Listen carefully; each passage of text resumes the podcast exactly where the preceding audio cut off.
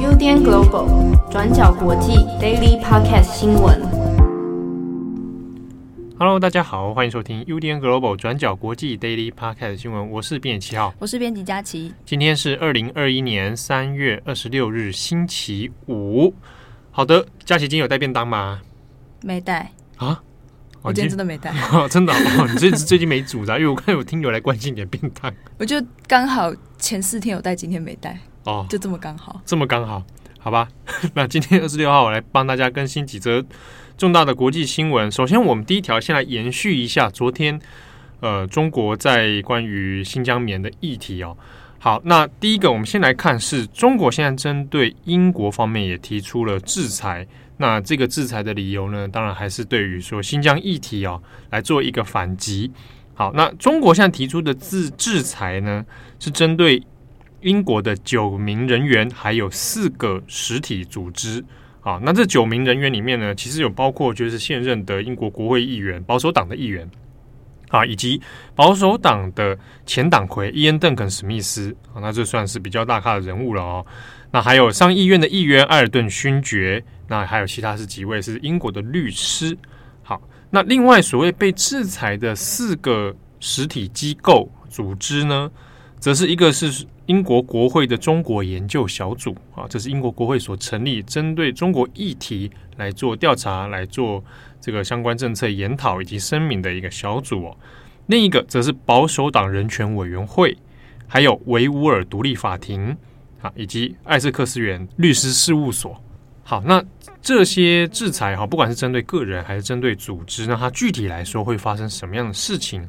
比如说，如果是针对个人的话，根据现在中国外交部的说法，那主要就是说，那这几个人他呃还有他的直系亲属啊，哦，会被禁止入境中国，那也包括香港跟澳门。呃，我有一个微妙的地方，就是中国外交部是说入境中禁止入境中国，包括香港、澳门，但没有说台湾。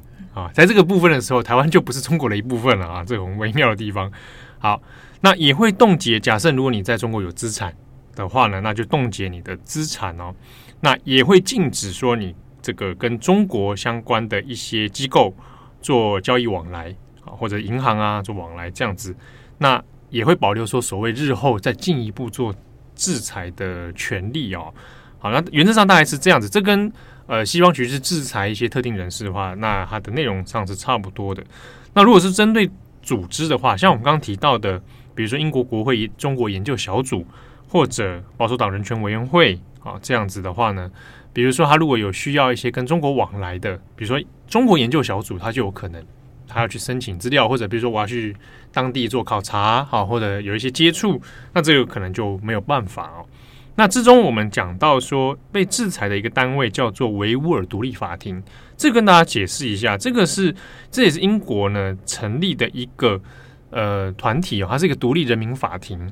那其实它就是针对关于中国在新疆实施种族灭绝这一个事情的调查独立法庭啊。那由这个维吾尔独立法庭这样组织呢来进行相关事证的研究。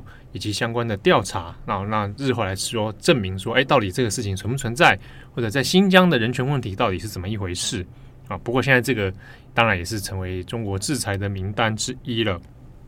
好，那中国在这方面的态度其实也是踩得蛮强硬哈，主要还是针对说近一期这个针对新疆问题哈，欧盟方面的一些态度，那来做一个回应。那同时呢，呃，先前其实华春莹啊。那还有针对近期的一些风波，还有说啊，就是联想到所谓的八国联军啊，好像说的是外国势力在在欺负中国。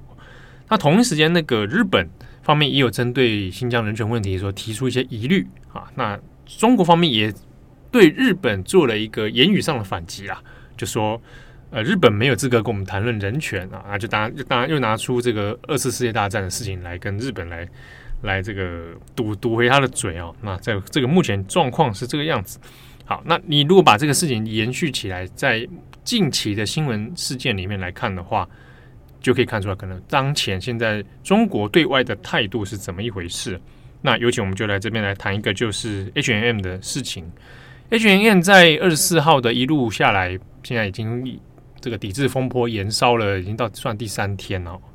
好，那事情其实有越来越发酵的趋势。第一个指标当然就是有非常多的中国艺人啊，以及在中国发展的艺人啊，陆续呢就提出了解约啊。那其中解约量最大的就是艾迪达啦啊，迪达斯他的呃，我们在录音时间的时候，他解约的人数是十七人。那这之中呢，包括陈奕迅啊，陈奕迅那他他代言了十年嘛，对不对？刚好符合他那首歌。啊，那陈奕迅这个很多人感到伤心呐、啊，好、嗯，佳琪感好像也蛮伤心的。对，不 好。另外那当然就是杨幂啊，好，杨幂之前也是被被大家这个一直在质问，被中国的网友质问说，你到底什么时候才要跳出来啊？那果然就很快了。另外就是新疆女神迪丽热巴啊，那她也是解约了啊，那很多了。那之中还有包含一些台湾的呃国籍是属于中华民国的艺人啊，比如说彭于晏呐啊。张钧甯啊啊等等，好，那 Adidas 这个事件，那其实当然也有受到很大的影响哦，包含 H&M、Adidas 它的股价就已经今在今天出现了跌幅，啊，就有有下跌。但相反的，中国的体育品牌像安踏微幅的上升了啊。那这只是中这个一消一涨之间，看得出来有在市场上受到一些影响。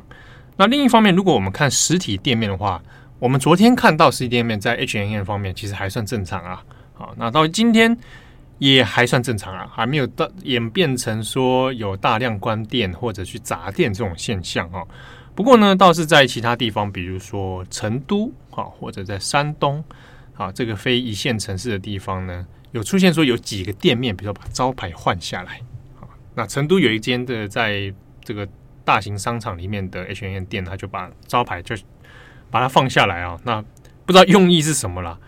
好，那有一些是受到这些厂商赞助的一些节目，现在当然也受到影响了。比如说中国的一个偶像真人实境秀，这个《青春有你》系列啊，播到第三季嘛。那第三季因为大家身上全都是穿的艾迪达的赞助衣服，那现在这一集就已经因为已经录好了，就要延期播出。那它延期的原因就是要把每一个人身上的商标呢。上马赛克再播出，那这个不容易哈，浩大的工程。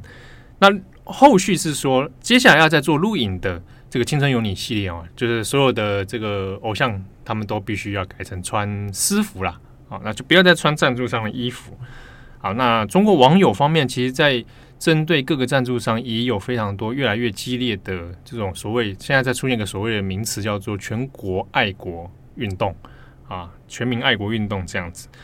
那这之中，大家又又开始去一一点名，说还有哪些厂商或还还哪些艺人啊？你们还没有赶快表态的，之中又点名到了中国的国家队，比如说国足足球队，那他们身上全部穿的是 Nike 的衣服。那现在问说，那国家队现在的立场是什么啊？目前截至我们目前录音的时间为止，还没有一个明确的说法，就是到底那中国的所有跟国家有关的队伍，是不是要全部都跟？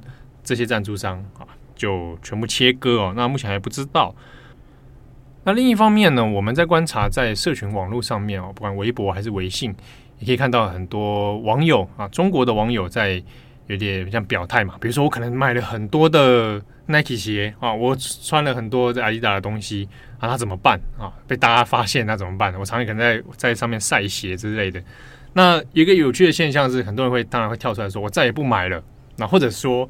其实我这些鞋全都是莆田鞋啦啊！莆田鞋是中国蛮有名的，莆田鞋城啊，就是简单来讲是盗版货。但是因为它是长期做很多海外大厂这些赞助大厂的这个代工啊，所以它有一些技术，那甚至强到可以做一些很仿真的 A 货嘛啊这样。那有的人觉得说啊，我买不起啊，我就买莆田鞋嘛，盗版啊，有的做的很像这样，所以有的人还谎称说啊，我这其实全都是莆田鞋啊，因为我太穷了，只能买这种。那还有看到，可能有人有看到那个影片，就是烧鞋子嘛，好，那等等相关的一些这个事情，当然其实也有一些人在做一些反讽啊，就是说啊，我今天早上这个上班迟到啊，因为我起得太晚，为什么我起不来呢？因为我身上穿的睡衣就是啊，可能是哪个家品牌的啊，可能是 Zara 的啊，可能是 MUJI 的啊，所以我今天早上起不来。还有我的鞋子因为是 Nike 鞋，所以我没办法穿出门啊，我就待在家里这样。当然，就是有点有点搞笑的方式啊。那这个现象发展下去，不知道还会持续多久啊？那看起来中国官方截至目前为止，比较像是让这事情持续发酵哈。那主要还是在于说，让国外去看一下中国目前的态度会是怎么一回事。但，你整体来看，讲起来事件的起因还是蛮吊诡的啊。主要还是在于说，你不管今天针对 H N N 还是针对哪一家，那个都是他们在去年。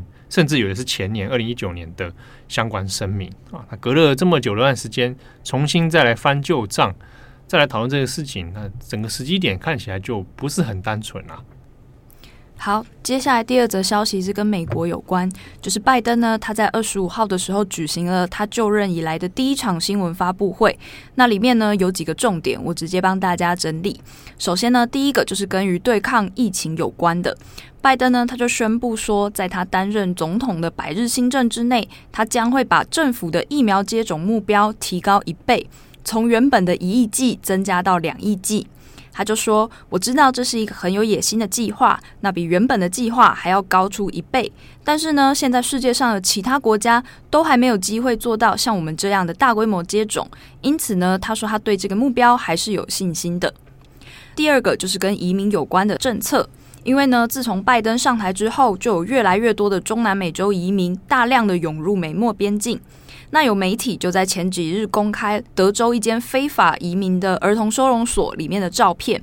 那这张照片呢，就显示说，在这个收容所里面的环境是非常挤的，也没有社交距离。大量的这些移民儿童，他们只能用银色的那种太空毯保暖，就是这样一张的照片。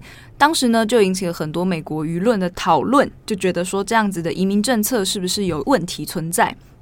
那拜登呢，就在这一次的发布会中，也重新提到了他目前已经授权了副总统贺锦丽来担任目前边界移民问题的负责人，而且呢，他也强调说，移民暴增的问题现阶段还称不上是危机，而且是还能够处理的。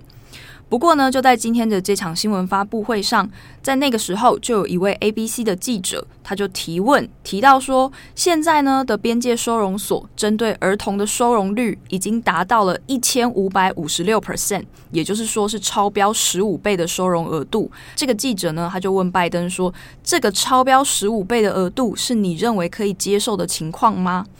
但是呢，拜登他的回应就有一点回避了。他就说：“这个当然是一个很严肃的问题啊，所以我们要快点把里面的一些儿童移出去。”那另外，拜登他也把责任归到了这些移民的家属身上。他就说他很同情这些家长，认为在这个时候把小孩送到美国是一个正确的决定。但是呢，接下来又有另外一个记者，他又补充说，事实上，儿童移民暴增的问题，边界管理局应该也要负责任，是因为边境管理局他们没有及时通知这些小朋友的家人，才会导致这样有大量的移民小孩被卡在收容所的问题。那在这个之后呢，拜登的回应就有一点模棱两可。他就说，问题都是出在沟通跟程序上，也都会慢慢的逐渐去改善。这也是今天的这个新闻发布会里面，普遍媒体都认为拜登他比较相对没有处理好的一个部分。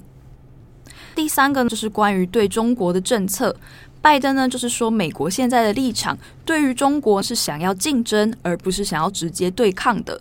拜登也表示说，目前政府正在跟世界各地的盟友合作，会要求中国对于过往侵犯人权、违反国际规则的问题做出负责。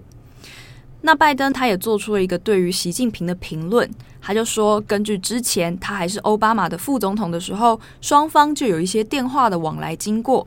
当时呢，拜登他就觉得说，习近平是一个很聪明又很直接的人。但是拜登他也表示说，他自己在习近平身上没有看到任何一点民主的感觉。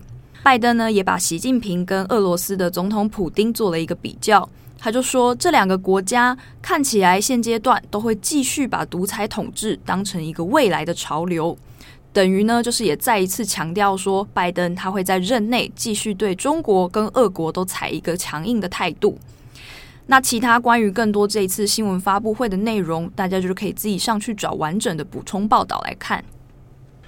好的，那下面一则稍微来聊一下哈，就是先前其实我们过去有关注啊，就是亚马逊、亚马逊的劳动权益问题啊。那他之前先前不是说要弄工会嘛？但是呢，中间当然就出现跟资方、劳方跟资方之间在争取工会权益的时候，总是会冒出一些奇奇怪怪的事情。嗯啊，现在啊，艾麦总这一波又有一个公关危机。对，我觉得其实我觉得听着都蛮奇妙的。对，就是其实最近关于亚马逊工会的事情，在几间西方的媒体中都有报道，就已经吵一阵子了。所谓这个工会呢，它其实是亚马逊公司他们在美国阿拉巴马州有一群仓库工人，他们现在呢正在发起一个投票，就是从二月八号到三月底，他们这个投票呢。就是关于说你是否要同意成立这个亚马逊的工会。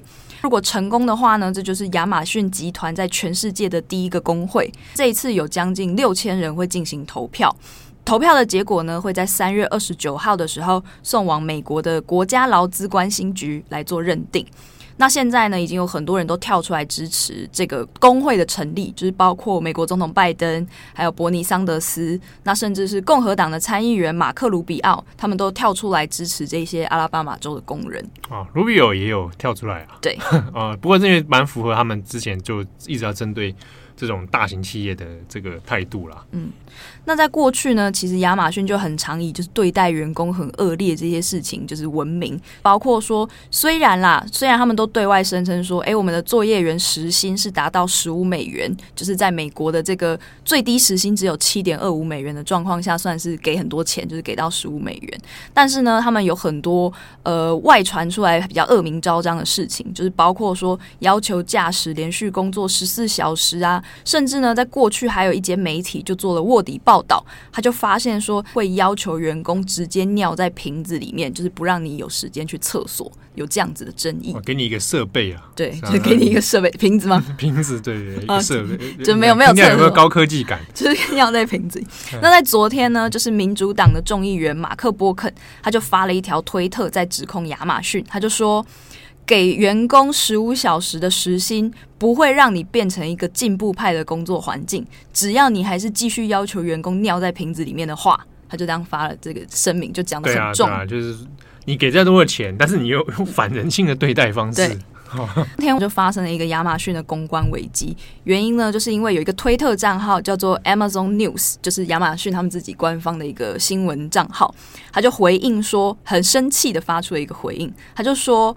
马克波肯，你不应该相信这种假新闻。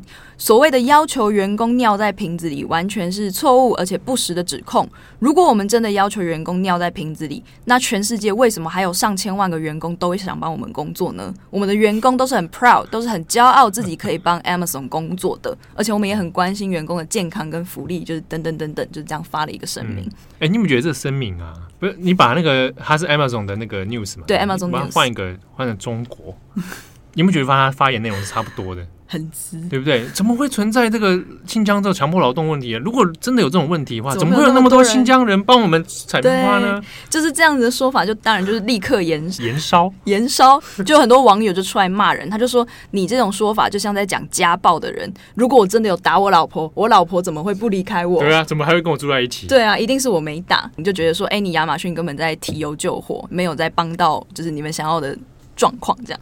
嗯。”哇，那这个事件还后面还可能有的看哦。对，就变成公关危机。对，那我觉得很蛮巧妙的一件事情，是因为刚好最近中国也会拿很多美国事情来反击啊。美国也一样。哎，对，就比如说啊，棉花，他就说啊，你以前那个那个黑奴哎也是采棉花，你现在跟我讲这个，对不对啊？或者说啊，美国人权就很有问题啊。比如说啊，他们还没拿发现亚马逊这个，我他们如果发现的话，应该也可以拿出来讲吧？对。啊，但是呢，这个讲法听起来好像乍听好像。好像蛮有道理的。我说，哎，对啊，美国也这样子哎。但是有个巨大根本性的差异，是在于说，美国今天发现这个问题，它可以拿出来，可以有人来质疑，啊、甚至有可以第三方来调查。这也是为什么他们现在要积极组工会啊？他们就是希望可以跟公司做谈判。对啊，你要不要让？好啊，不然这样子啊？你说新疆人那个那个棉花都没问题，好，让新疆人让他们自主组工会嘛？对，然后再开放外国的媒体全部可以全面来采访嘛？对不对啊？又又没做啊，那所以等等就是这个样子啦。好，那感谢大家收听的今天的新闻哦。不过我我这边想回应一下，有个听友，我要跟他道歉。好，你说，因为他说他虽然觉得我们 Daily Podcast 那个内容很精实，但是呢，有有一个人他讲话的时候一直会出现“那”这个字。我啊？不不不是我，因为那那那那怎样那怎样是我的个人的语癖，对，是我。啊，因为很蛮久以前，大概几年前吧，正红那时候我就有提醒我，你是很常出现那个呃。呃呃，二是正红啦，那、嗯啊、我是那，哦、对，要跟他大家道歉，这个不会改，还还有这个也是我我我的语癖，那会改吗？当然会改啊，你你怎么说 说我不会改？你不要以为我刚没听到，好，我会尽量改啊，好，我尽量帮你剪，嗯、呃、嗯，就就随缘。万一其实听友是在说我的，因为我也蛮常那的，好了，我们会尽量剪，因为因为你们的比较有那个文字稿啊，我的那个。口口语比较口语化，所以口语化状态下常会出现一些废话，嗯啊，就是那呃这样那样呃这种啊，跟大家道歉，就是有干扰到大家的收听啊。我我其实只是心里面蛮过意不去，也谢谢听友跟我们回报这样子的感想。对对对，而且谢谢你还是给我们五颗星，好不好？五颗星的意见我才听得下去。好，感谢大家收听，我是编辑啊，我是编辑佳琪，我们下次见，拜拜，拜拜。感谢大家的收听。想知道更多深度国际新闻，请上网搜寻 Udan Global 转角国际。